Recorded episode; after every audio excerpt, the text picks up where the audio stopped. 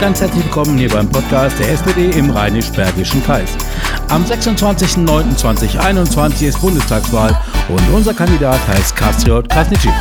Er trifft sich heute mit der AG 60 Plus und an seinem Podcasttisch sitzt Roswitha Süsselbeck und die beiden sprechen darüber, was er für Themen mit nach Berlin nimmt.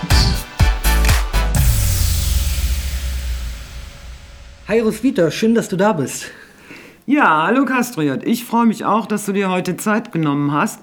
Und ähm, wir sind ja hier von der AG 60 Plus, die Arbeitsgemeinschaft der über 60-Jährigen in der SPD. Und ähm, mein Thema ist heute die ähm, sichere, gerechte gesetzliche Rente.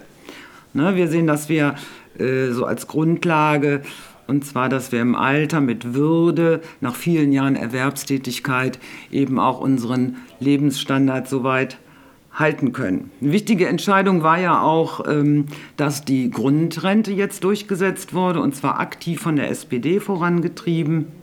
Langer Prozess, aber jetzt ist sie da, das ist gut so. Kastriot, was denkst du ähm, darüber, dass mehr Beschäftigte, alle Beschäftigten, Beamte, Freiberufler und so weiter mit in die gesetzliche Rente aufgenommen werden sollen? Erstmal gebe ich dir recht, Roswitha, dass es ganz wichtig ist, dass Menschen, die ein Leben lang gearbeitet haben, am Ende ihres Lebens dann noch davon leben können. Also es kann nicht sein, dass ich irgendwie zum Amt gehen muss und da irgendeine Aufstockung beantragen muss, um da über die Runden zu kommen. Das funktioniert nicht. Ähm, das ist, das ist nicht würdevolles Leben am Ende eines Arbeitslebens. Du hast es angesprochen, wichtig ist, dass wirklich alle einzahlen. Also nicht nur die normalen Angestellten, sondern Selbstständige, Beamte, Freiberufler, alle diese Menschen, dass die am Ende des Tages auch abgesichert sind, wenn sie die Rente bekommen. Ne, damit leisten wir neben einer guten Rentenversorgung eben auch einen, einen guten Beitrag gegen die Altersarmut, weil wenn du irgendwann, nur um es mal kurz anzusprechen, die Rente bekommst und jahrelang nicht eingezahlt hast, dann kannst du eben nicht mit so viel rechnen. Genau, mein nächstes Stichwort ist ähm, Rentenniveau. Also wenn wir Arbeit respektvoll und wertschätzend sehen, dann muss das Rentenniveau meiner Meinung nach mindestens bei den 48 Prozent, die wir im Augenblick haben, bleiben. Aus meiner Sicht sollten aber auch Lösungen gefunden werden, das Rentenniveau auf längere Sicht wieder anzuheben. Und da haben wir natürlich Erwartungen an dich, wenn du in Berlin bist. Mhm. Ja, wir als Sozialdemokraten, und dafür stehen wir auch gemeinsam und kämpfen gemeinsam, möchten eben erstmal diese 48 Prozent halten. Es gibt Überlegungen von 40, 41, 42, das ist wenig. Auch 48 sind eben nicht die Spitze des Ganzen, aber mit 48 sagen wir, kann man erstmal leben und planen. Dass wir da auf jeden Fall gegensteuern müssen, wenn es nach unten geht, das ist uns allen bewusst. Und ähm, ich glaube, dass ich mit euren Erwartungen da erhobenen Hauptes nach Berlin gehen werde. Ähm, dann nächstes Thema und zwar ähm, geht es ja nochmal um die Förderung der privaten Vorsorge auch, also über die Möglichkeit einer zusätzlichen äh, betrieblichen äh, Rentenversorgung, Altersvorsorge. Wie stehst du dazu, dass hier staatliche Mittel für die Betriebe, insbesondere für die kleinen, bei den großen Betrieben haben wir das ja schon zum Teil, aber gerade für die mittelständischen, kleineren äh, dort mit staatlichen Mitteln unterstützen. Mhm. Viele äh, Betriebe, gerade kleinere Betriebe, würden gerne ihre Mitarbeiter unterstützen. Aber das rechnet sich einfach nicht. Und gerade für kleine Betriebe ist es eben die Frage, kann ich mir das erlauben, meinen Mitarbeitern dieses äh, gute äh, Vorhaben umzusetzen? Das funktioniert nicht immer und da müssen wir als Politik, da müssen wir als Sozialdemokraten dafür sorgen, dass auch die Hürden für kleine Unternehmen gesenkt werden, damit der kleine Handwerksbetrieb seinem Mitarbeiter da einen Zuschuss geben kann. Also einmal finanziell und eben auch rechtlich, dass da die Hürden gesenkt werden und wir mehr tun können. Wir haben mitbekommen, dass die Riester-Rente eben nicht ganz aufgegangen ist.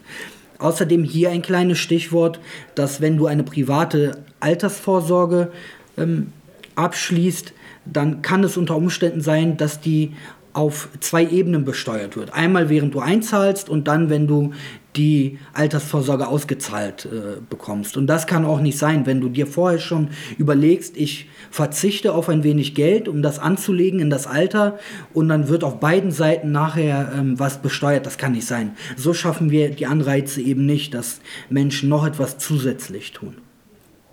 Das ist ja auch ein Thema, was immer wieder diskutiert wird und äh, eben nicht positiv diskutiert wird, diese doppelte Besteuerung. Ne? Ja, eben, da hast ähm, du recht. Ja, was wir in der AG 60 Plus auch äh, immer wieder diskutieren, aber auch in der Gesellschaft natürlich, ist ähm, das Rentenalter, also Renteneintrittsalter. Und ähm, 67 im Augenblick und die Anhebung von 65 auf 67 vor einigen Jahren, die wurde auch schon ähm, ja, heftig diskutiert. Ähm, wir sagen mit 67, da muss jetzt erstmal Schluss sein, weil äh, viele sowieso schon früher in Rente gehen, weil sie ihrer Arbeit gar nicht mehr nachkommen können, je älter sie äh, werden, in bestimmten Berufen zumindest. Und, ähm, und sie müssen Abschläge in Kauf nehmen, wenn sie denn früher in Rente gehen. Und von daher, äh, wie ist deine Meinung dazu? Du hast es ja angesprochen, Roswitha, genau das ist der Punkt. Es gibt eben Berufe, da kannst du nicht arbeiten, bis du 67 bist. Das schaffst du nicht bis 60. Nehmen wir mal das Handwerk oder den Einzelhandels, Einzelhandel. Du schuftest dich dein ganzes Leben kaputt, damit du am Ende ein paar Jahre Rente bekommst. Und 67, das ist sportlich.